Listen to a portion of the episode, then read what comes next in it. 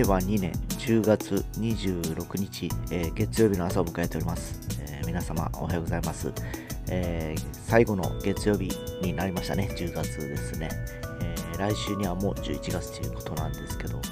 え昨日ちょっとあの僕は鬼滅の刃の話をしたと思いますけど結局ですね、え昨日全部アニメを見終わりました、えあれ見たらですねやっぱりあの映画に行く行きたいです、正直ですね。僕を見に見てみたいなと思ってですね、えー、実際あの周りに行った人の感想を聞くと感動していい大人が涙するというふうに聞いたのでですね、ちょっと経営に気になってるんで、ちょっと今度暇を見つけて行ってみようかなと思ったりしております。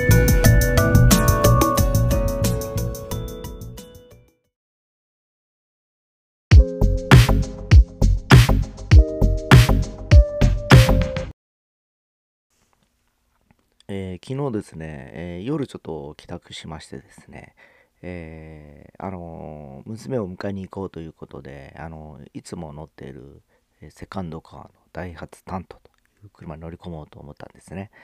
で、でそしたら鍵が開かないんですよ。なぜかしらですね。えスマートキーっていう、あのまあ、鍵を採用してるんですけど、えー、要するにあの鍵を持ってたらですね近づくと車の施錠が外れると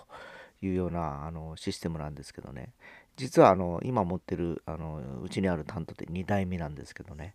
えー、最初の担当も似たような状況が起きましてですね、えー、結局、えディーラーに行って鍵を買うという最終的そういう手段に、え陥りました。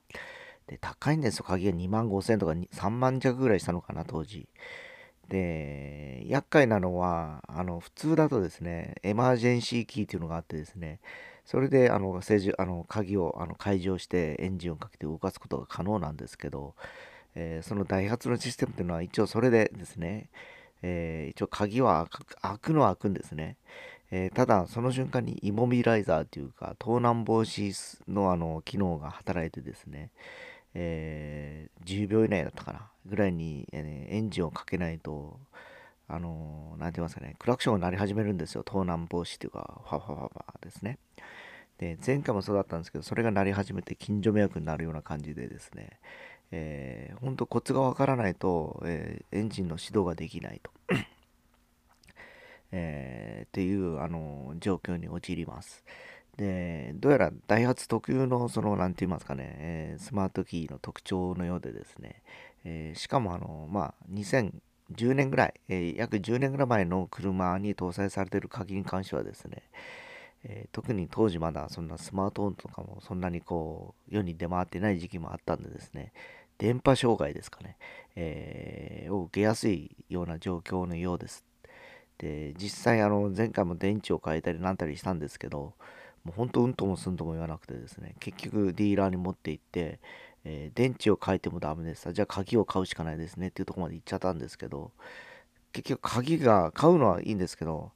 登録して手元に届くのに1週間ぐらいかかるんですね。でその間乗れないんです、その車にですね。なんかあの、便利機能って、まあ本当不便のもろ派だなというふうに、ちょっとその時感じた次第なんですね。えー、それと同時にですね、僕はあの輸入車いくつか乗り継いでんですけど、輸入車でそういう鍵とかいう部分でそういうことに陥ったことはないんですね。やっぱり日本と違ってて、ヨーロッパとかで生産されてる車はですね、えー、イモビライザーちゃんついてます。で、鍵とかに関してもですね、そういうあの、そこまで便利ではないんですけど、えー、要はあのキーレスエントリーってって自分でボタン押せば鍵が開いたりするんですけど、電池がなくなりかけたらモニターにも出てくるんですね。えー、電池が残量減ってますとかですね。で、えー、まずもってその開かないとかですね、えー、自分がその鍵を持って入った以上はもう本人で認識してるからそんなあのイモビライザーも発動しないわけですよ、えー、だから結局ですね日本のあの車のですね技術革新っていうのは過去にですね僕が知ってる限りですね初め僕が免許を取った時は、えー、パワーウィンドウとかも珍しくてですね、オートエアコンも珍しいということで、オートマチックすらでも珍しい時代だったんですね。で、今だと、これ結局自動運転だとか、えー、要はアイサイトで、えー、勝手にブレーキを踏むだとか、えー、自動で車庫に入れるとかいろんな発達はしてきてると思うんですね。いろんな車の技術自体はですね、え、ただそれに伴ってですねやっぱりそのそれを動かすための制御基盤っていうかそういうコントロールユニットとかがですね、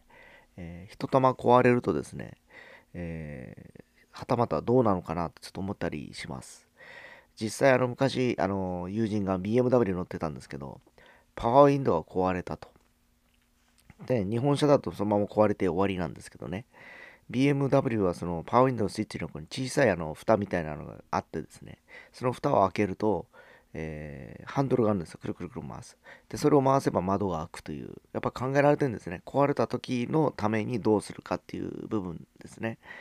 えー、アルファロベもそうでした。サンルーフが止まった時にもう一つ後ろの穴を開けるとそこから、えー、要するにあの、なんて言いますか、オートが解除されて手で閉め入れるとかね。そういうことが普通にもう基本仕様というか標準装備だったんですよ。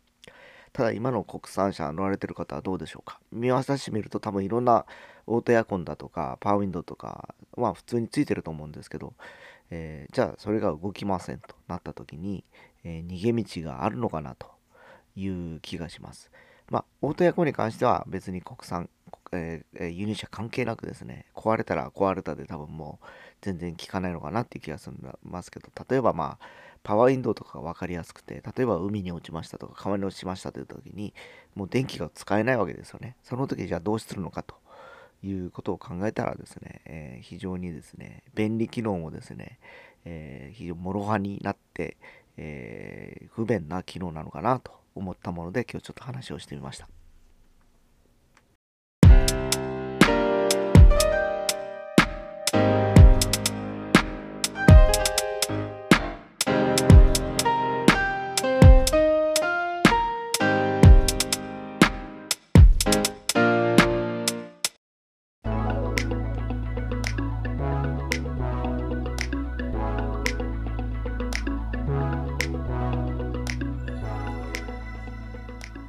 えー、今車の鍵の話をしたかと思うんですけど、えー、今ですねほとんどの車が、えー、鍵の穴っていうのがないと思うんですね。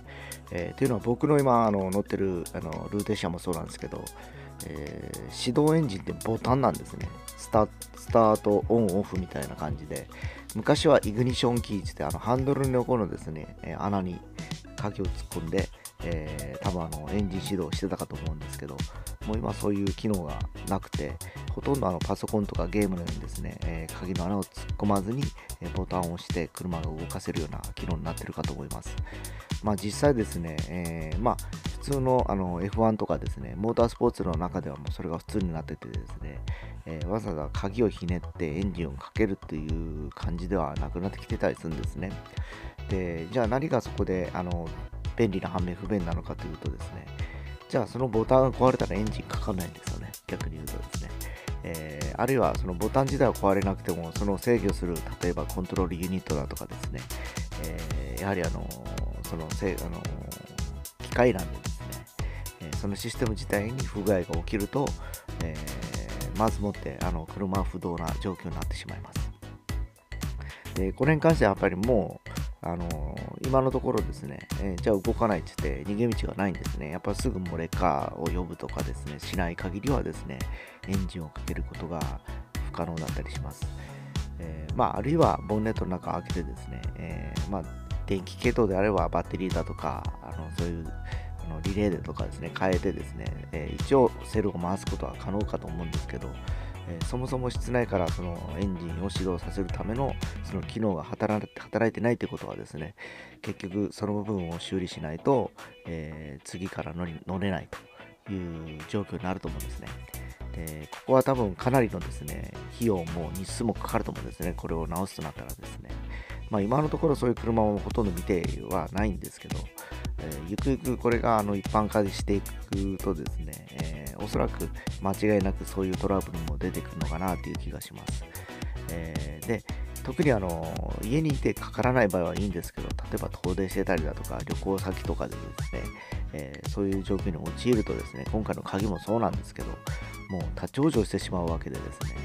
えー、非常にあの便利機能とはいえですね、えー、さっき言ったように、えー、それが諸刃になってですね非常に、あの逆にストレスをかけるような環境に陥るような状況なので